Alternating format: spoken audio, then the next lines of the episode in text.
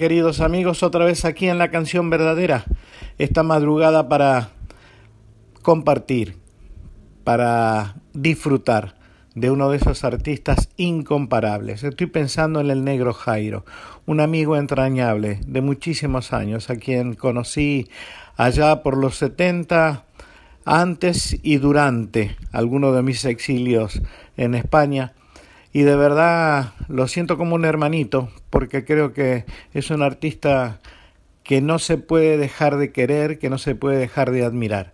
Sin más preámbulos, el señor Jairo.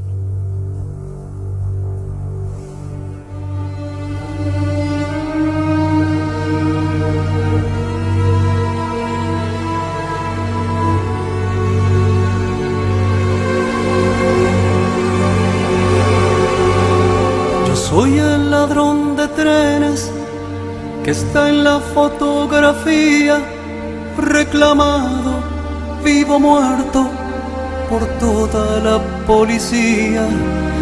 Mirando bien el retrato, no salgo favorecido y llevo la barba crecida, parezco un hombre jodido no crean lo que están viendo y vayan a preguntar. En el barrio me conocen, yo soy un tipo legal.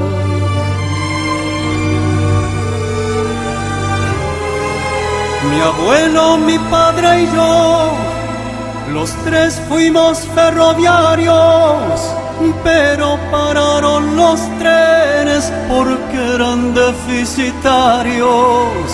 No se anduvieron con vueltas, dejaron todo desierto, el Mitre quedó vacío y el Belgrano medio muerto, que es lo que hace un ferroviario cuando le quitan el tren primero se vuelve loco, después empieza a beber.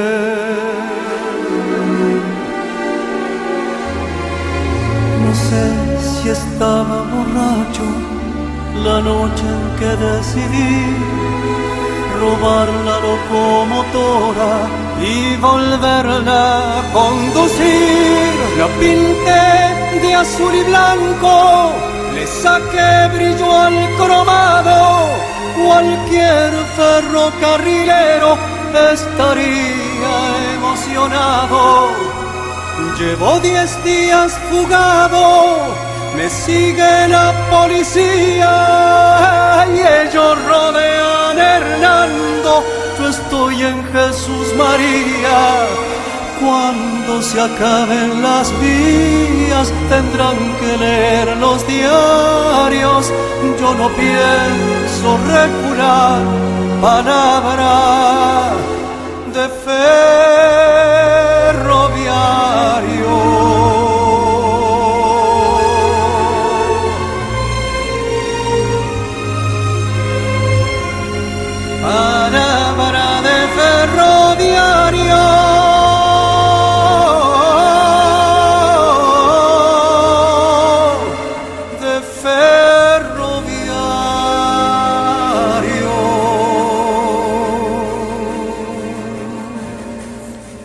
Cosas más difíciles que quizá deban soportar los artistas, y esto lo sé porque lo sufrí en carne propia, está el desarraigo. ¿Cómo viviste vos aquellos primeros pasos fuera de Cruz del Eje cuando tuviste que salir de Córdoba y empezar a hacer la vida desde la guitarra, desde el canto? ¿Y por qué elegiste esta maravillosa profesión? Bueno, yo nací en Cruz del Eje y también crecí ahí. Cuando me fui andaba por los 15 años. Va, 15 años recién cumplidos tenía. A esa edad ya era casi un veterano en la televisión de Córdoba. Y un día, al canal donde cantaba, le dieron un Martín Fierro. Y una delegación viajó a Buenos Aires para recibirlo. Y de paso me trajeron a mí para que cantara en la ceremonia. Increíble. Y canté, pero no me escuchó nadie. Va, viste que en ese tipo de ceremonias nadie escucha a nadie. Pero al día siguiente, un directivo de, un, canal, uno de los canales más importantes de acá, eh, vino a verme al hotel, me preguntó si quería ser artista del canal y me propuso un contrato de un año. ¿Qué tal? Pues sabés que cuando yo les dije a mis viejos que quería ser cantante, ellos me apoyaron. Nunca se involucraron, pero me apoyaron. Esa vez la amplitud de la noticia era demasiado grande y recibí de ellos una gran muestra de, confianza porque me dieron el consentimiento para que me viniera. Los primeros tiempos acá en Buenos Aires fueron lindos, muy lindos, pero después tuve un problemita de salud y ellos vinieron a buscarme para llevarme de vuelta a casa. Pero, viste, a esa edad, qué sé yo, estás convencido de que la vida te da una sola oportunidad. Y, entonces me quedé, los convencí, me quedé. Quería, como decís vos, hacer mi vida desde el canto. Y empecé a estudiar con una profesora que se llamaba Alexia, Alexia de Prat Gay. Ella me enseñó a cantar y también me enseñó a valorar todavía más cada cosa que cantaba. Vos y yo sabemos de eso, ¿eh, Víctor, porque nosotros crecimos cantando, porque los dos hemos cantado siempre, desde que éramos chiquitos.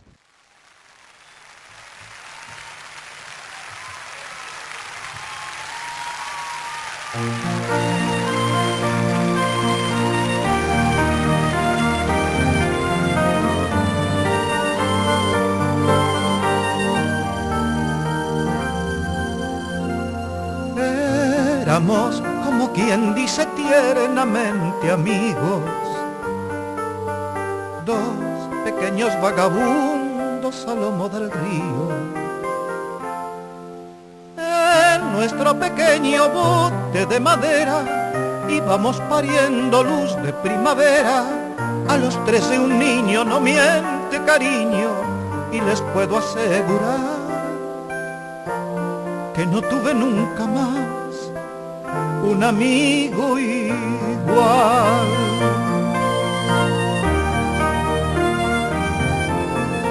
Nos juramos de por vida ser amigos fieles, entre novias y poemas, risas y burdeles. Nunca separarnos, libertad o muerte, siempre defendernos, sueño adolescente, a los 17 vida es utopía y les puedo asegurar que no tuve nunca más un amigo igual.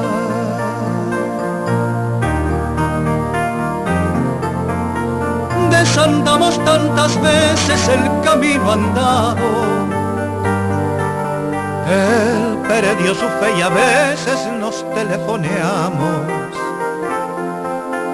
ya no tiene gracia nuestra verborragia. Yo sigo montado sobre el mismo río. Él vendió sus sueños y acortó caminos, más les puedo asegurar que no tuve nunca más un amigo igual.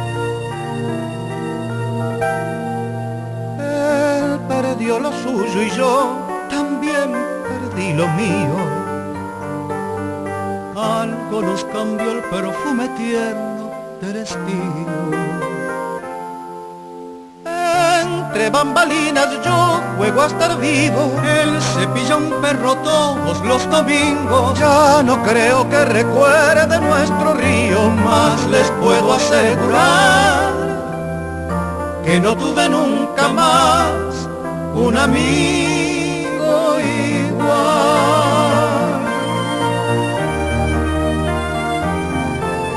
Aún recuerdo su sonrisa y siento que el destino como algunas botellas donde duerme el vino. No se conserva y otras se avinagran. Y aunque el tiempo mate ciertas bellas almas, siempre guardo lo que fuera suyo y mío y les puedo asegurar que no tuve nunca más un amigo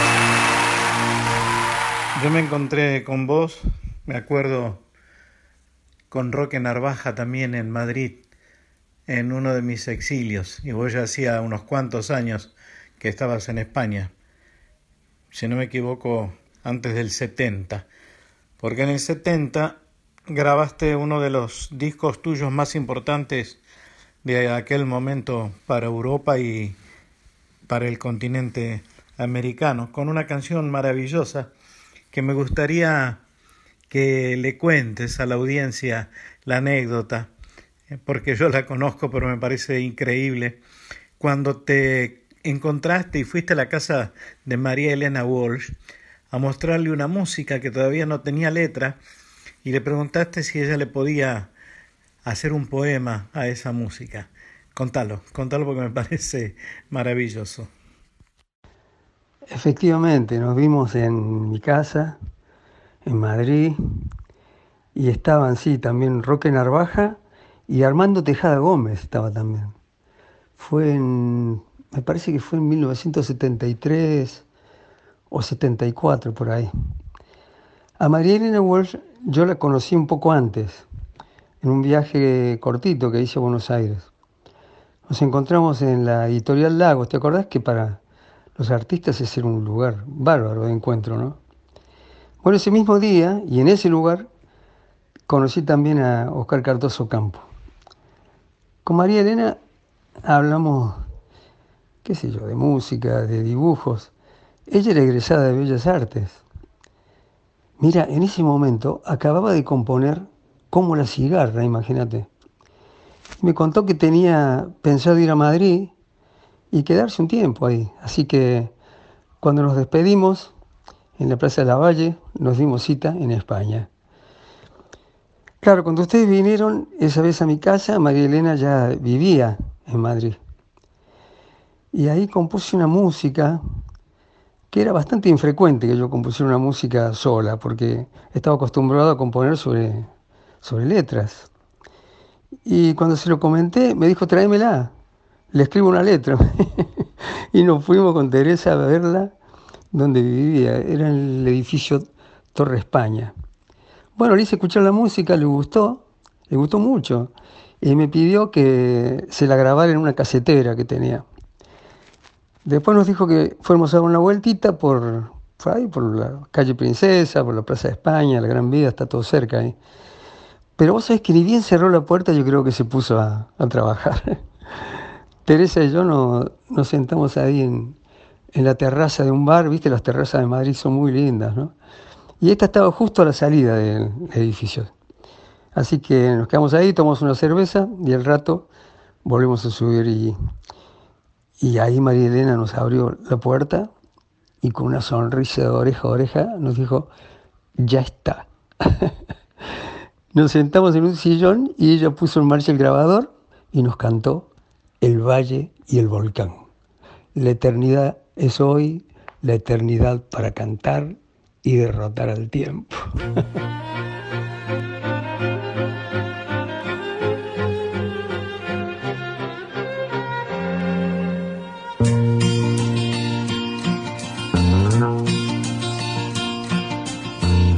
para correr hacia el mar vistiéndonos de sol. Para tener y prestar niñez del corazón. Para jugar a inventar el mundo de una flor, somos dos, somos dos la eternidad es hoy, la eternidad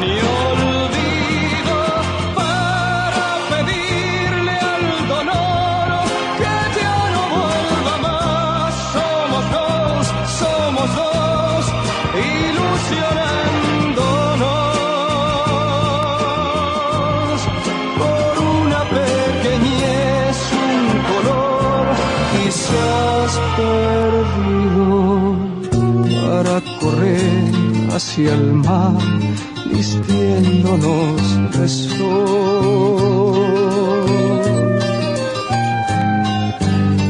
Para tener y prestar niñez del corazón.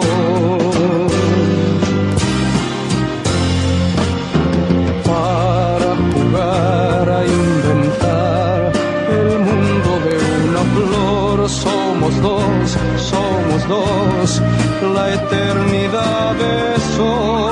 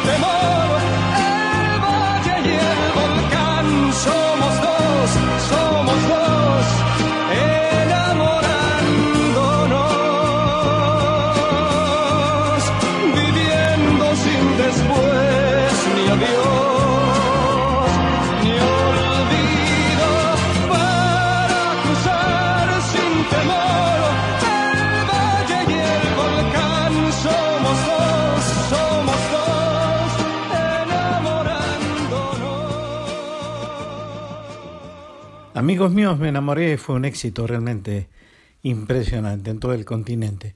Yo la había escuchado en tu voz y no me pude olvidar de esa versión. Y después, con el tiempo, la escuché por su propio autor, por Gianfranco Pagliaro.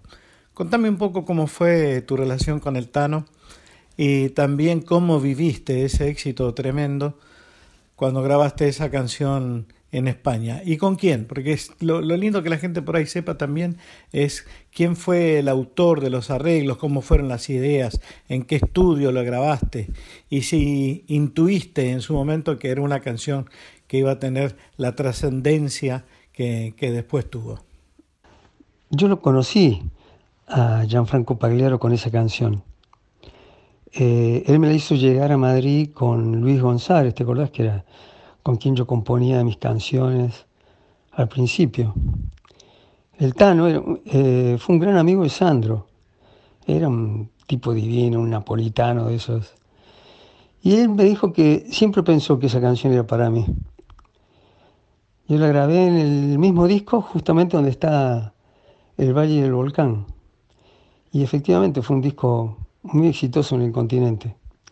Bueno, el arreglo de ese tema y de la mayoría de los temas de ese disco fue de César Gentili, un musicazo de San Lorenzo en la provincia de Santa Fe.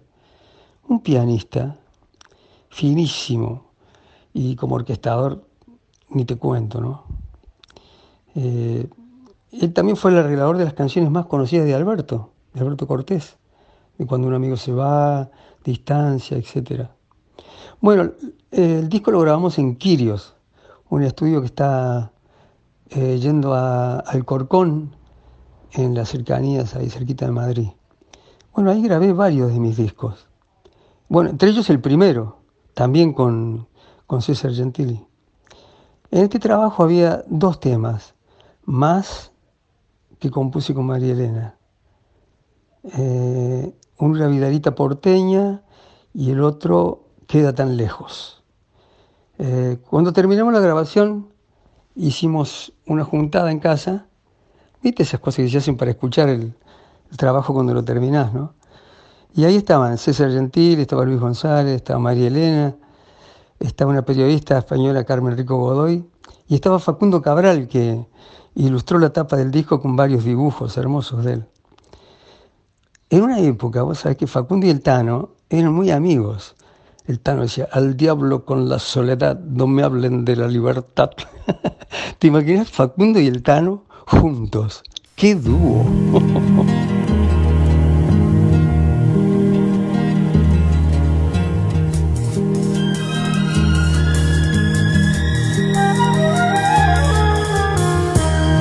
Amigos míos, me enamoré. Creo que al fin me enamoré. Sucede que encontré el amor y francamente es lo mejor que me podía suceder. No esperen charlas de café, ni horas vacías a granel si lo quieren saber, les diré que fue sin querer, que sin querer me enamoré. Al diablo con la soledad, no me hablen de la libertad. La libertad no es caminar sin rumbo por cualquier lugar. Aquel que nunca pudo amar sabe que puede volar y ser más libre que un gorrión encadenado a un corazón.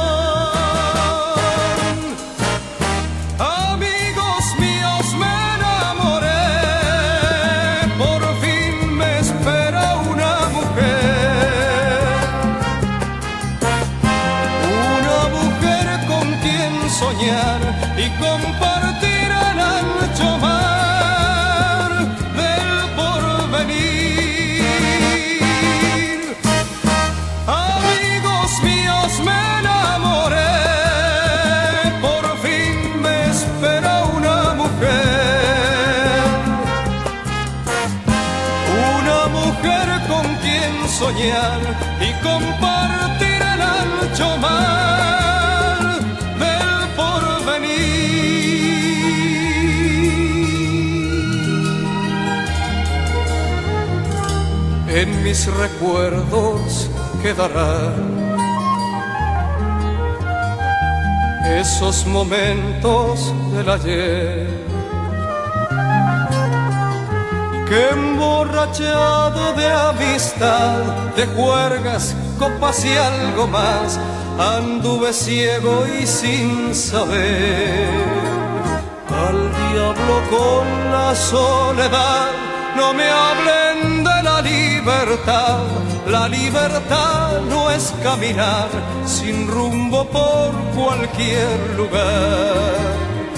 Aquel que nunca pudo amar no sabe que puede volar y ser más libre que un gorrión encadenado a un corazón. Amigos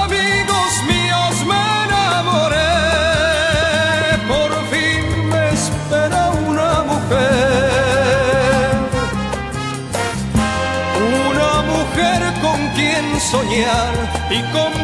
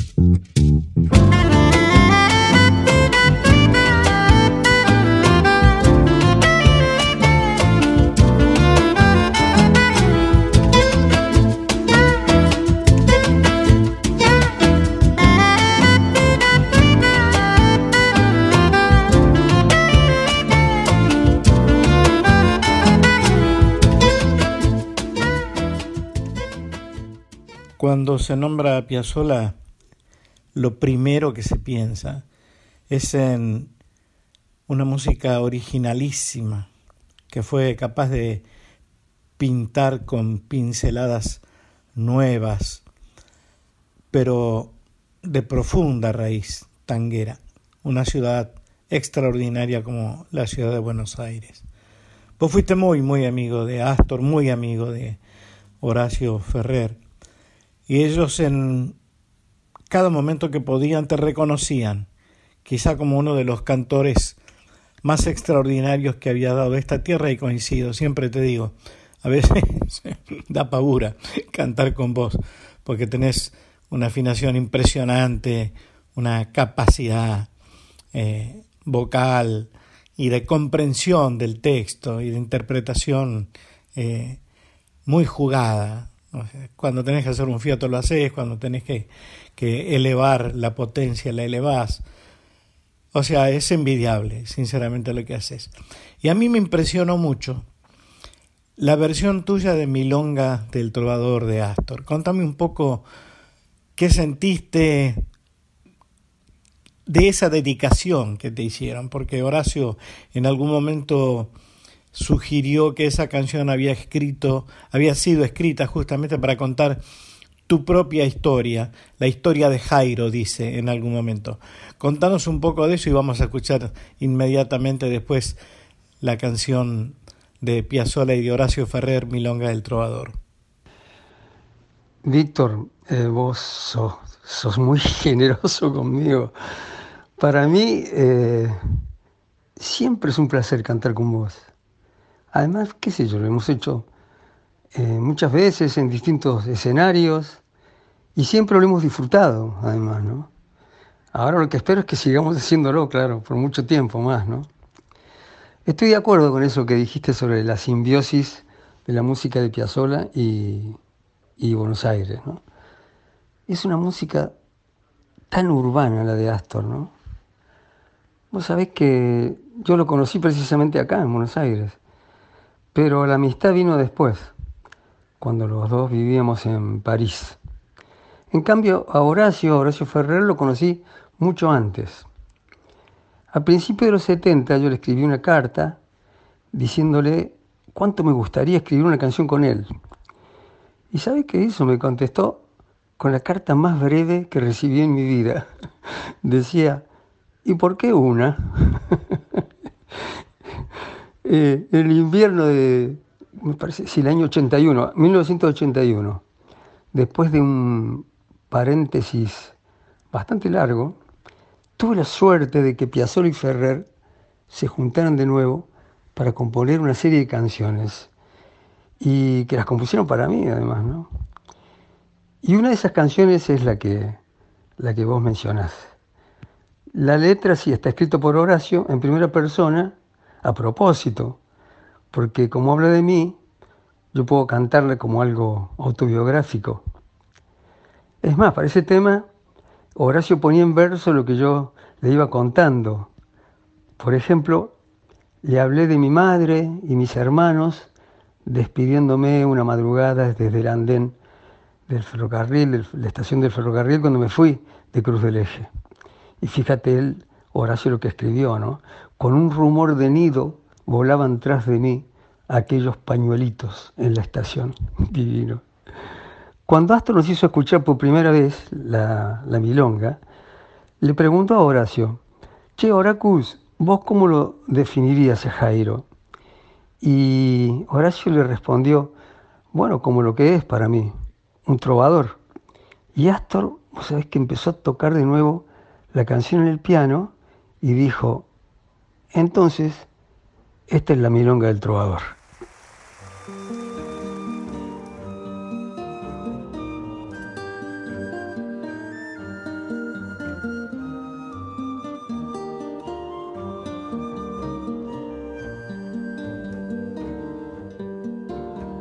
Soy de una tierra hermosa de América del Sur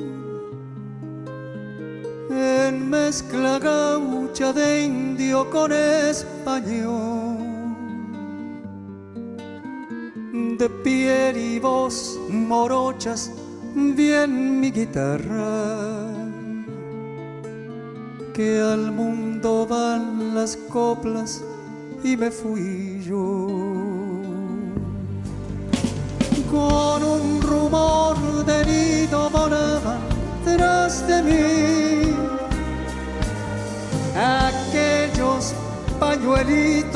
en la estación. Pero soy peregrino y a mi nostalgia le canto así en la oreja del corazón. Vamos a la distancia así que soy el trovador. Si la distancia llama, yo jamás veré ponerse el sol. Vamos a la distancia ya, y si no llego amor, vos le darás mi alma de argentino y de canto. Es donde canto porque aprendí a escuchar la voz de Dios que afina en cualquier lugar. Ecos que hay en las plazas y en las cocinas, al borde de una cuna y atrás del mar. Si eres tan danza un día me espera la vejez. Ya mi niñez le hará la segunda voz. Y al fin con dos gargantas a mi agonía le cantaré en la oreja del corazón. Vamos a la distancia así, que soy el trovador. Si la distancia llama, yo jamás veré ponerse el sol. Vamos a la distancia ya, y si no llego amor, vos le darás mi alma de argentino y de canto.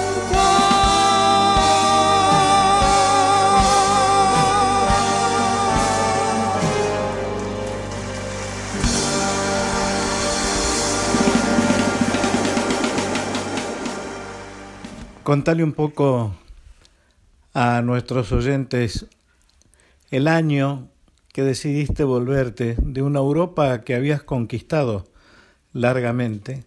¿Cuál fue, si se puede saber, esa razón?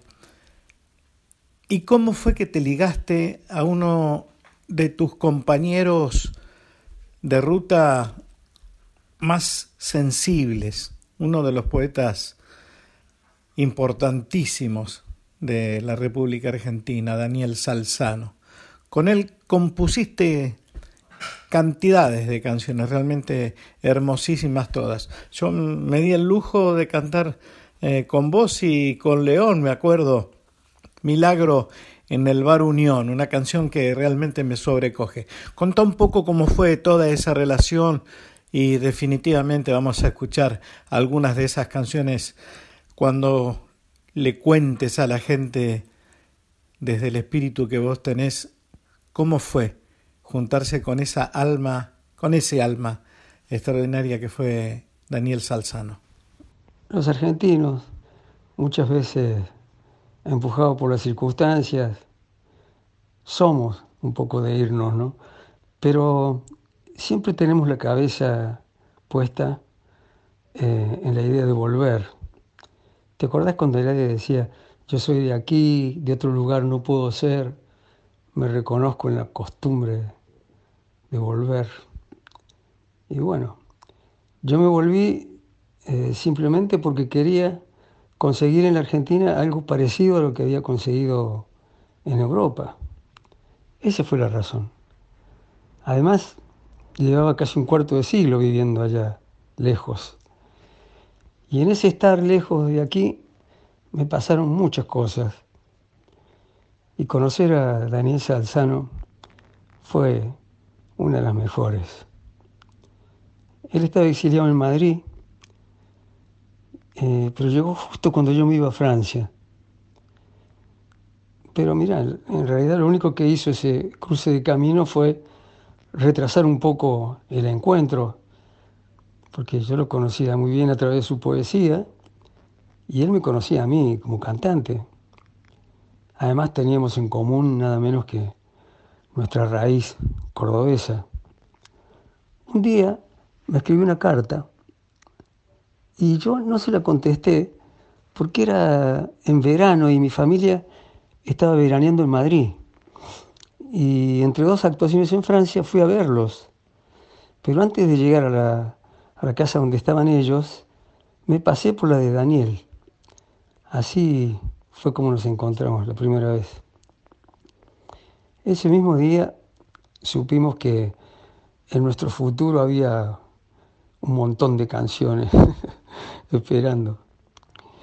Eh, para el centenario de Gardel me mandó una letra y en esa letra el zorzal criollo vuelve a la tierra, ¿viste? Pero no lo hace con la frente marchita, sino sonriente, triunfal, ¿viste? Una sonrisa que tenía Gardel, ¿no? Se llama revolver, en el sentido de volver a volver. Pero al pie de página me escribió, yo te mando el revólver, Jairo, vos pegales el tiro. ¿Cómo será de importante esa canción para nosotros que hicimos un espectáculo a partir de ella, no? Poco después de que yo regresara a la Argentina, él también decidió pegar la vuelta. Eh, la vida para mí ya estaba poblada con los versos de, de Daniel, versos muy hermosos, como ese que dice, aprendí el horario de los trenes observando el temblor de las estrellas. O ese otro que está eh, eh, también muy relacionado con lo que te decía antes de su ida y vuelta de los argentinos. Dice, por los que se fueron pensando en la vuelta y nunca volvieron, por los que quedaron pensando en el viaje y nunca se fueron. Tú sabes, Víctor, eh, yo lo extraño mucho a Daniel, sobre todo cuando voy a Córdoba o cuando acá en mi casa agarro la viola y me pongo a cantar cualquiera de las canciones que compusimos en esos 30 años de amistad y de afinidades geminianas.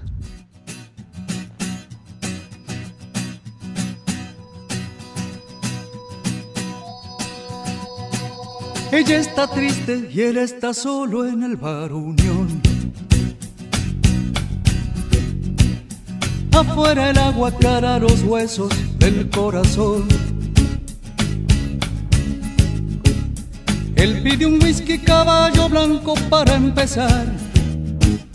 Ay, los caballos lo ponen siempre sentimental. Prende un cigarro y así un anillo de colección. El humo viaja camino al techo del bar Unión. Ella entre tanto piensa en el dandy que la ha dejado un tipo duro de ojos azules que era casado. Mira su cara en el espejo con aflicción. Si no lloviera tal vez saldría del bar Unión. Pero se queda porque prefiere para el dolor la luz espesa color de luna queda el neón. Ella está triste y él está solo en el bar Afuera el agua cala los huesos del corazón. Dios toca el piano y el segundero en el reloj hace rayitas con alfileres en el dolor Pero volvamos donde dejamos la narración. Ella está triste y él está solo en el bar Unión. Él pone un disco de Ray Barreto en la vitrola. Va hacia la mesa donde ella llora porque está sola.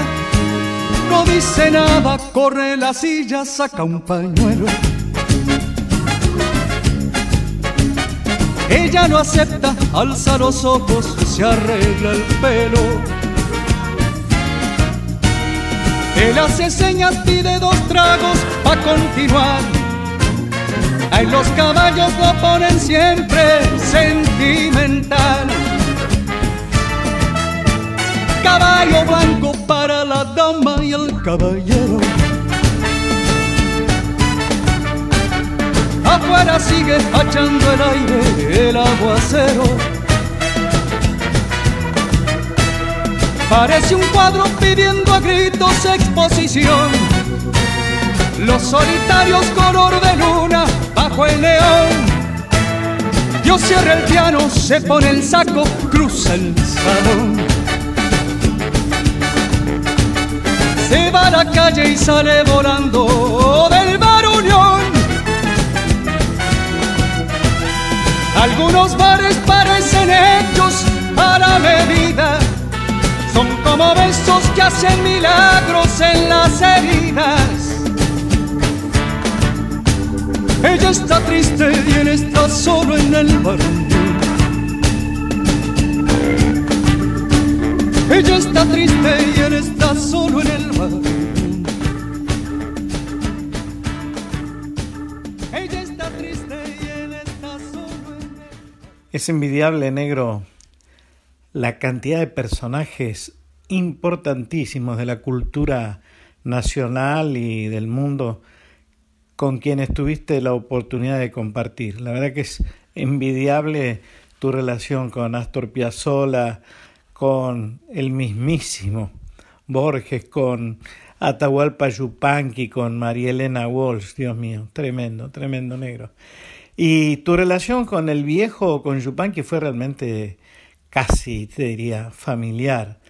Y yo tengo una memoria de algunas actuaciones tuyas de homenaje a Yupanqui que fueron memorables. Eh, contanos un poquito antes de, ir a la siguiente canción, cómo era el viejo, qué cosas te decía y si era capaz en algún momento de hacerte algún tipo de crítica, porque esa era una de sus características. Conocer a grandes personalidades como las que mencionaste eh, es algo que se fue dando así, con naturalidad. Es como con los libros, ¿viste? Un libro te lleva a otro libro y ese otro te lleva a un tercero y así. Sucesivamente vas armando una suerte de universo de, lectura, ¿no? Bueno, María Elena a Marilena Walsh ya te conté cómo la conocí. A Borges pude conocerlo porque antes el negro merellano me contactó para que participara junto a otros músicos de, un proyecto muy lindo que, de la editorial Lagos. Se llamaba Borges Cantado. Pero bueno, es cierto que conocerlo a él personalmente, eh, el hecho de que fuera a los medios a hablar del proyecto, y que cuando grabamos, hicimos la grabación de, todas esas canciones, hiciera un elogio del trabajo realizado, imagínate, para nosotros fue, para mí en particular, muy emocionante, porque yo admiro mucho Borges, ¿viste? yo admiro mucho la obra de Borges. Y esa admiración por Borges la tenía también hasta Huelpa Yupanqui. En el podio de Yupanqui estaban Bach, Borges y Gardel. Con el orden ya no me animo, pon el orden que vos quieras. Bueno, esta es una deducción, por supuesto, muy personal, eh, pero está basada en la calidad y la cantidad de los comentarios que Yupanqui hacía cuando se refería a alguno de ellos, ¿no? Yo me acuerdo que hablé por primera vez con Yupanqui en la puerta de salida de artistas de la Olimpia de París. Yo estaba cantando ahí. Y lo primero que me dijo fue que él quería verme, pero no por lo que cantaba ni por cómo lo hacía, sino por ser de donde era, fíjate vos. Tenía una querencia, viste, un metejón con el norte cordobés, y bueno, en especial con el Cerro Colorado, porque ahí levantó su casa, agua escondida, y es ahí donde, está, donde están enterrados sus restos también, ¿no? Un día me dijo que viajaba a Buenos Aires porque habían hospitalizado a Nenet, su mujer. No es nada grave, me dijo, pero ella falleció y él acusó el golpe, ¿vos sabes? Eh, no volvió a ser el mismo. Dio un recital en el Teatro de la Ville, en un teatro precioso que hay en París, y cada vez que terminaba una de las canciones, eh, levantaba la mano así y miraba hacia arriba, no sé, en un gesto como queriendo dirigir eh, cada uno de esos, de esos momentos artísticos hacia ella, ¿no? hacia Nenet. Eh, me acuerdo que hablé con él después y dije, ¿cómo está Ate? Y me dice, estoy como un, me siento como un trapo viejo, dice. Me gustaría estar enterrado a 8 metros bajo la nieve en Alaska. Mira qué imagen, ¿no? Cuando cumplí los 40 años vino a casa y me regaló un cuchillo. Y me dijo, para los próximos 40 te regalo un bastón.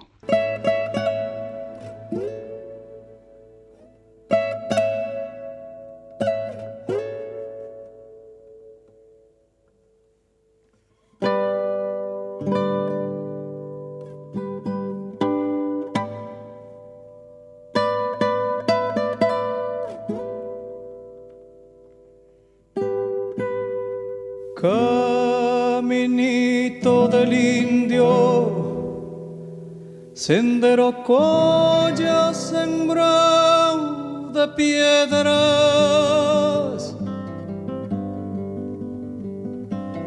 Caminito del indio que junta el valle con las estrellas. Caminito del indio que junta el valle con las estrellas. Caminito que anduvo de sur a norte mi raza vieja.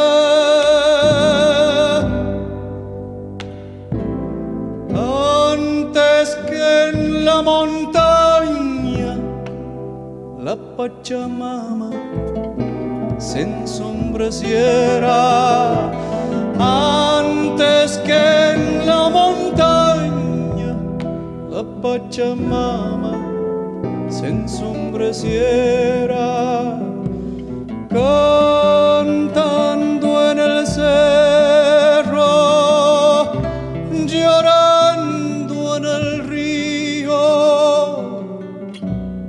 se agranda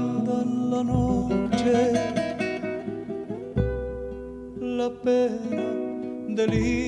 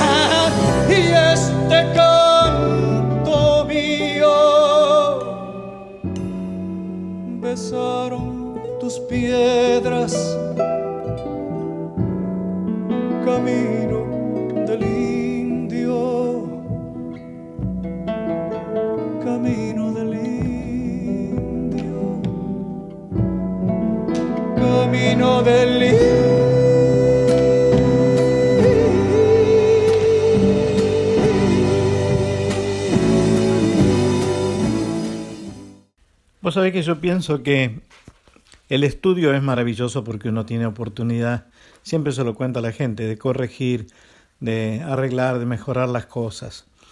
Y hay un montón de truquitos para doblar eh, voces, para doblar las guitarras, para doblar las cuerdas, etc. Pero el momento más emocionante de un artista es cuando se enfrenta con la gente, cuando se enfrenta con el público. Yo por eso siempre trato de elegir para este programa algunas actuaciones en vivo, porque ahí se ve perfectamente la vibración, el espíritu, el corazón eh, y la valentía a veces de un artista para cantar hasta, te diría, en momentos en condiciones inhóspitas. ¿Te ha pasado eso alguna vez? Sí, me ha pasado no una, sino varias veces. Mira que yo soy de cuidarme mucho, ¿eh? pero bueno, la voz es un, un, instrumento muy frágil, ¿no? Y nadie está exento de un, de un contratiempo. El asunto es que no los tengas durante el espectáculo, ¿no? Ahí se hace más complicado. Pero bueno, para evitar ese tipo de cosas es muy importante descansar todo lo que puedas y antes de cantar hacer, por supuesto, un buen precalentamiento. Coincido con vos, el estudio de grabación tiene mucho encanto y las posibilidades, bueno, las posibilidades técnicas que hay ahora son extraordinarias, pero las sensaciones del vivo son incomparables. Mira, la primera vez que canté en público fue en la escuela primaria y me acuerdo que salía del escenario como para comerme los chicos crudos, pero cuando vi a la gente ahí mirándome, me quedé mudo. Me sigue pasando ahora, después de tantos años, antes de salir al escenario, me parece que no me acuerdo de las letras, que no me voy a acordar de las letras de las canciones, y tengo la sensación de estar solo, ¿viste? Solo ante el peligro. y es bueno, es parecido a lo que me pasó aquella primera vez, pero a diferencia de entonces, ahora sé que de eso siempre te rescatan los aplausos.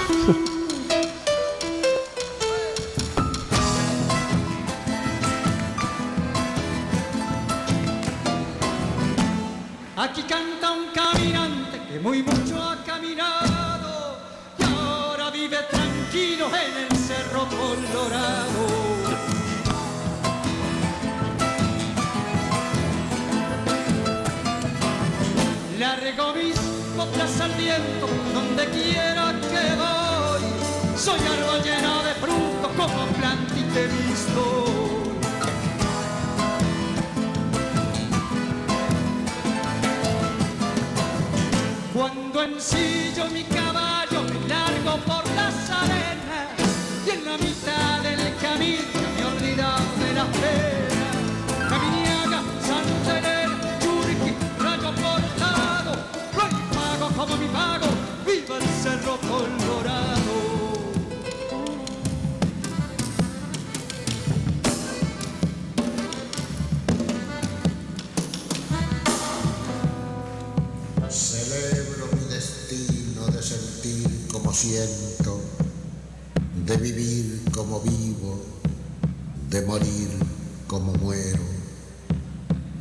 Porque lo celebro y soy al fin la nada de la sombra de un verso, os digo muchas gracias, muchas gracias, muchas gracias, muchas gracias. Y la última, Negrito, agradecerte infinitamente esta posibilidad que tengo de mostrar un poco por dentro a mi amigo, a mi querido y entrañable compañero de ruta, como fuiste vos en los años jóvenes, como fuiste en los años medios y como lo sos ahora que empezamos a rejuvenecer. Te quiero mucho, negro. Déjame unas palabritas solamente para Salzano. Yo sé que lo querías mucho. Bueno, Víctor, muchas gracias por invitarme a tu hermoso programa. Sos un referente de, nuestro canto popular, pero además sos mi amigo y bueno, siempre me encanta charlar con vos, ¿no? Mm, un recuerdo de Daniel Salzano, de despedida. Mientras él vivía en España, yo vivía en Francia y mantuvimos un, un intercambio epistolar abundante. El cartero de Triel-sur-Seine, que así se llama el pueblo de donde vivíamos nosotros, era senegalés y hacía el reparto en una bicicleta plateada. Bueno, él me trajo un día la primera carta de Daniel y me sorprendió. Entre otras cosas, en esa carta me decía, estuve en Córdoba hace un par de semanas, al mismo tiempo que un peón de vialidad Mientras acababa una zanja en la esquina de Colón y Rivera Indarte, encontró una iglesia. Se llenó de gente que señalaba el pozo y lo miraba como Sinatra a la fontana di Trevi en la película. Me gustaría que si alguna vez vinieras a Madrid, me llamaras. Al fondo de un pasillo en mi casa, sobre una tela arrancada del corazón de la sotana de un obispo, tengo un óvalo esmaltado con el escudo de Córdoba.